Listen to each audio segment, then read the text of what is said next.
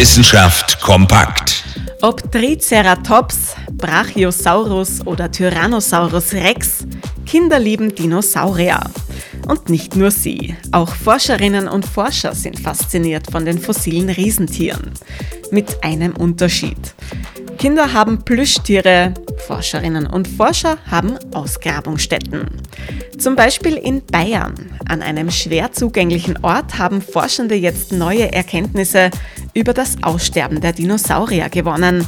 Und zwar an einer Steilwand im Lattengebirge im Berchtesgadener Land. Dort konnte das Forschungsteam eine Gesteinsschicht bergen, die Asteroidenstaub enthält. Darüber dünne Lagen mit vulkanischem Staub.